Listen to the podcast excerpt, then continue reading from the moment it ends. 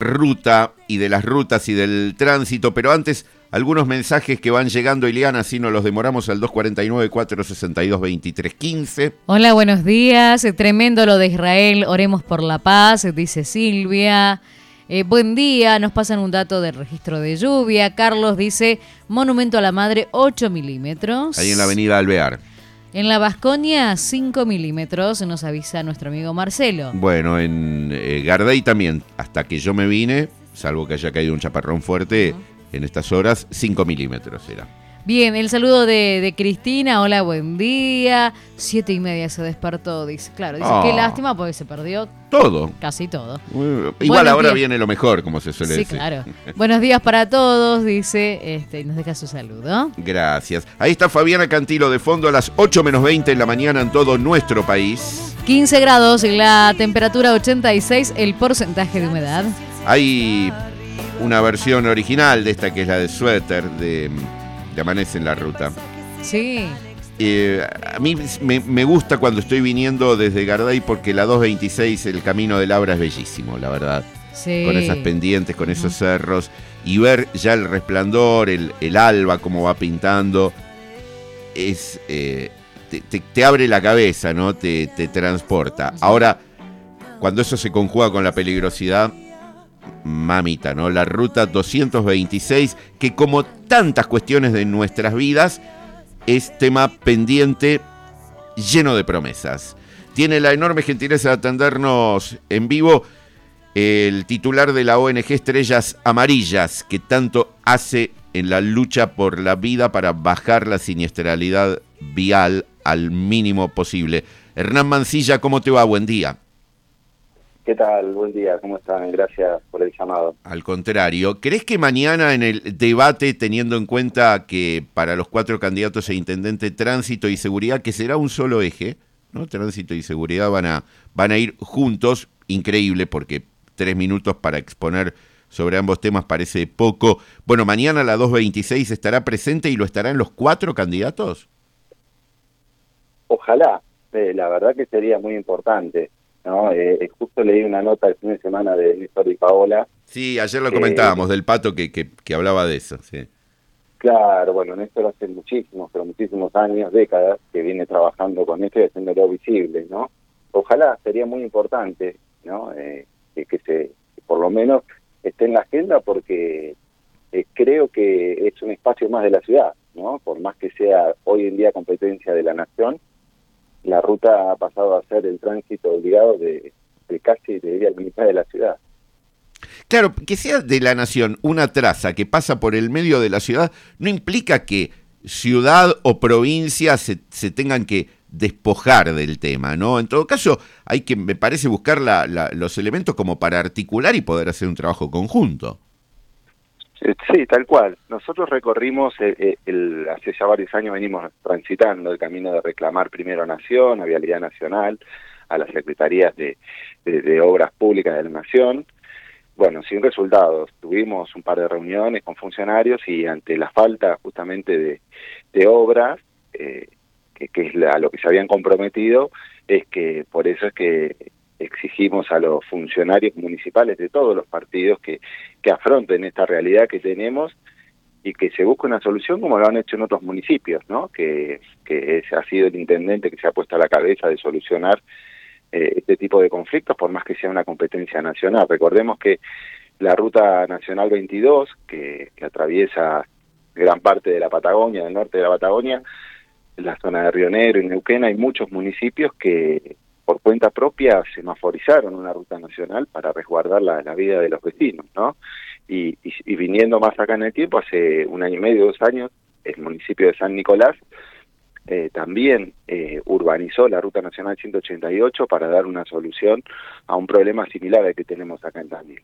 Sí, eh, yo pensaba que por ahí lo que más nos agobia a nosotros es que tanto tiempo pasa con propuestas, con promesas, damos vueltas siempre sobre lo mismo y ni siquiera vemos, no sé, una banquina pavimentada, ¿no? En la parte más urbana, no hay, no hay nada, hay una, una cuestión de dejadez, de, de, quietud, de abandono en el tema. Sí, sí, Daniel, vos pensás lo siguiente, eh, en el año 2005 se sancionó eh, la ordenanza de ordenamiento territorial en la ciudad de Tandil. Ya en el año 2005 y con anterioridad también ya muchos concejales venían proponiendo el, el traslado de la Ruta Nacional 226 porque ya se hacía visible el conflicto que había en esa zona, las víctimas que había, y estamos hablando que fue hace 20 años atrás, que ya se hablaba, y de hecho la ordenanza tiene dos o tres carillas que sobre la problemática. En ese momento se proyectaba trasladar la ruta en cercanías a Avenida Circunvalación, al norte de la ciudad. que por un lado, gracias a Dios que no se trasladó, porque ya es una zona que está, en, son, eh, está urbanizada y está en vías de ser urbanizada, con lo cual el, problema se hubiese trasladado a aquella zona, ¿no? pero es decir, el problema ya se hacía visible hace décadas. ¿no? Lo, que es triste es que 20 años después convivamos con la misma ruta, con alguna colectora más, pero la realidad es que el peligro de atravesarla para todos los vecinos, chicos, adultos mayores, es a diario, ¿no? Y, y, y por eso lo que nosotros hacemos foco es en eso, principalmente en los peatones, en, en, los ciclistas, en, en, los vehículos de menor porte, que son los que más expuestos están a las lesiones, ¿no? Y, y pensemos lo siguiente, eh, hoy la ruta no tiene, eh, salvo el puente peatonal, el único que hay, a lo largo de tantos kilómetros, no tiene un cruce seguro para ningún peatón. Y la última víctima que tuvimos en la ruta es un peatón, un, adulto mayor. Sí, sí. Entonces, eh, nosotros podemos hablar si un auto va a tardar un par de minutos más, un par de minutos menos, depende de la hora que se haga, pero creo que muchas veces lo que se pierde de foco es la necesidad de los vecinos y las escuelas y los clubes que están casi sobre la ruta.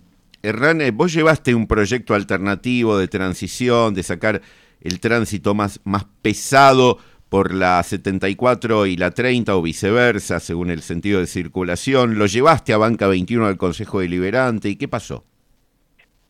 Mira, ese proyecto, además de, de plantear lo, lo, que vos muy bien exponés, eh, lo, lo, que habla, lo que nosotros buscamos es urbanizar toda la zona desde el Paraíso hasta Rotonda de Ruta 30. Urbanizar es transformar en avenida la ruta tres carriles por manos y que continúen las, las, colectoras con aperturas lateral de calles semaforizadas y transformar eso en una avenida más de la ciudad con toda la seguridad que, que, que, que tienen, ¿no? Para, para cruzar en forma segura.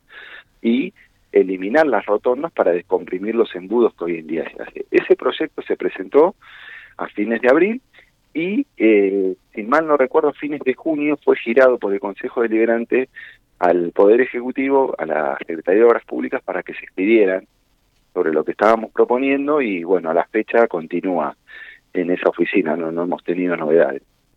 Bueno, eh, a la espera, ¿no? Esperemos que no, no, no, no lo archiven encima ahora con tiempos electorales.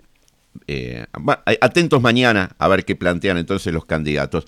Y lo último que te pregunto, Hernán, Estrellas Amarillas es mucho más que la ruta 226, es siniestralidad vial, es, luchar por la vida, eh, me apropio del nombre de Luchemos por la Vida, justo yo recordando que fui premio Luchemos por la Vida en el año 2003, mira, ahora se están cumpliendo 20 años, cuando yo en aquel momento estaba en Radio Splendid, y eh, ustedes se encuentran diariamente con, con la crueldad, con lo salvaje del tránsito. Estaba viendo, no bajamos de 68, eh, ahora fueron los vehículos controlados en, eh, secuestrados en los controles de tránsito. Estamos ahí siempre en el orden de 50, 70, pero hay de todo, desde caño de escape liberado, falta de documentación, hasta hubo licencias apócrifas, hay test positivos de alcoholemia. Es prácticamente una tiranía el tránsito en nuestra ciudad si no hacemos algo rápido. No, eh, tal cual, sí, nosotros hemos, no vemos las estadísticas que publica el municipio, creo que tampoco eso refleja la, la realidad que tenemos, ¿no?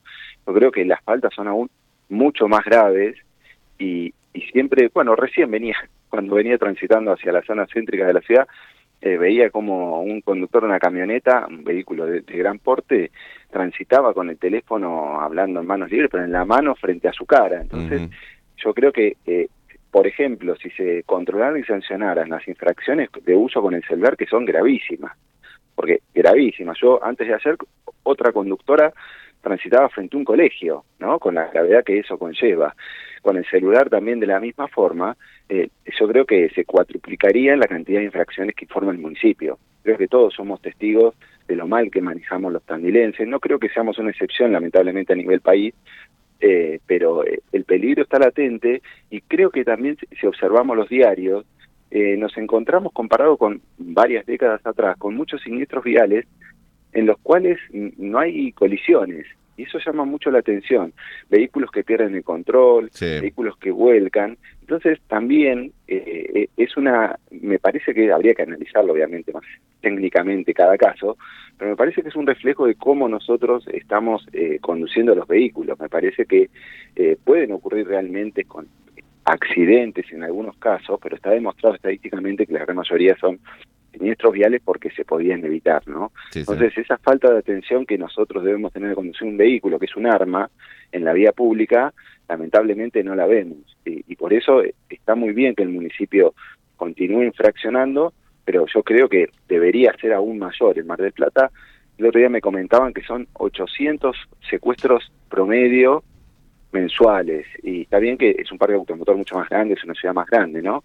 Eh, pero me parece que habría que, ajustar un poquito ahí el, tema de los controles con por lo menos con el uso del celular, que es muy peligroso. Sí, tal cual, la cifra en, Mar del Plata es esa, y vos sabés que lo, publicó justo el diario La Capital, yo estuve el viernes por allá por Mar del Plata, y a mí también me llamó la atención, porque la ciudad es mucho más grande en cuanto a, a que es cinco veces la población de Tandil, sin embargo la cantidad de vehículos secuestrados es eh, muchas veces más. Estamos hablando de, una cifra mucho más eh, fuerte. ¿no? Y acá, como mencionas, tuvimos cinco eh, tres vuelcos el pasado fin de semana. El más sorprendente de todos, la bajada del fundidor, ¿no? Con, con el auto metido en la casa. bueno, Hernán, que tengas un lindo día y gracias por atendernos. Bueno, no, muchísimas gracias por el llamado y también te, te, paso la, la novedad que hoy están llegando a Tandil funcionarios del Ministerio de Transporte de Nación, de la Junta de Seguridad Vial Tal en el transporte. Así que entre hoy y mañana tengo entendido que, van a trabajar, van a analizar el problema de la ruta. Creo que hoy se reúnen con funcionarios municipales, así que bueno, hay que esperar el informe que vayan a presentar. Claro, van a hacer un peritaje de, de la probabilidad de hacerle una mejora a la traza de la 226 en la parte urbana, ¿no? Claro, exactamente. Bueno, un abrazo, Hernán, gracias por atendernos. No, gracias a ustedes, como siempre. Un abrazo. La palabra de Hernán Mancilla, y lo vamos despidiendo con, con esta música de los guarros de fondo, un poquito, una ráfaga. Eh, Hernán Mancilla es el titular de la ONG Estrellas Amarillas. Bueno, ahí tenías la novedad, llegan los miembros de la, los peritos y ojalá esté también en el debate de los candidatos a intendente. Vamos a la ruta, Iliana. Bueno, dale. A 8 minutos de las 8 de la mañana. 15 grados la temperatura con cielo cubierto, 86 el porcentaje de humedad.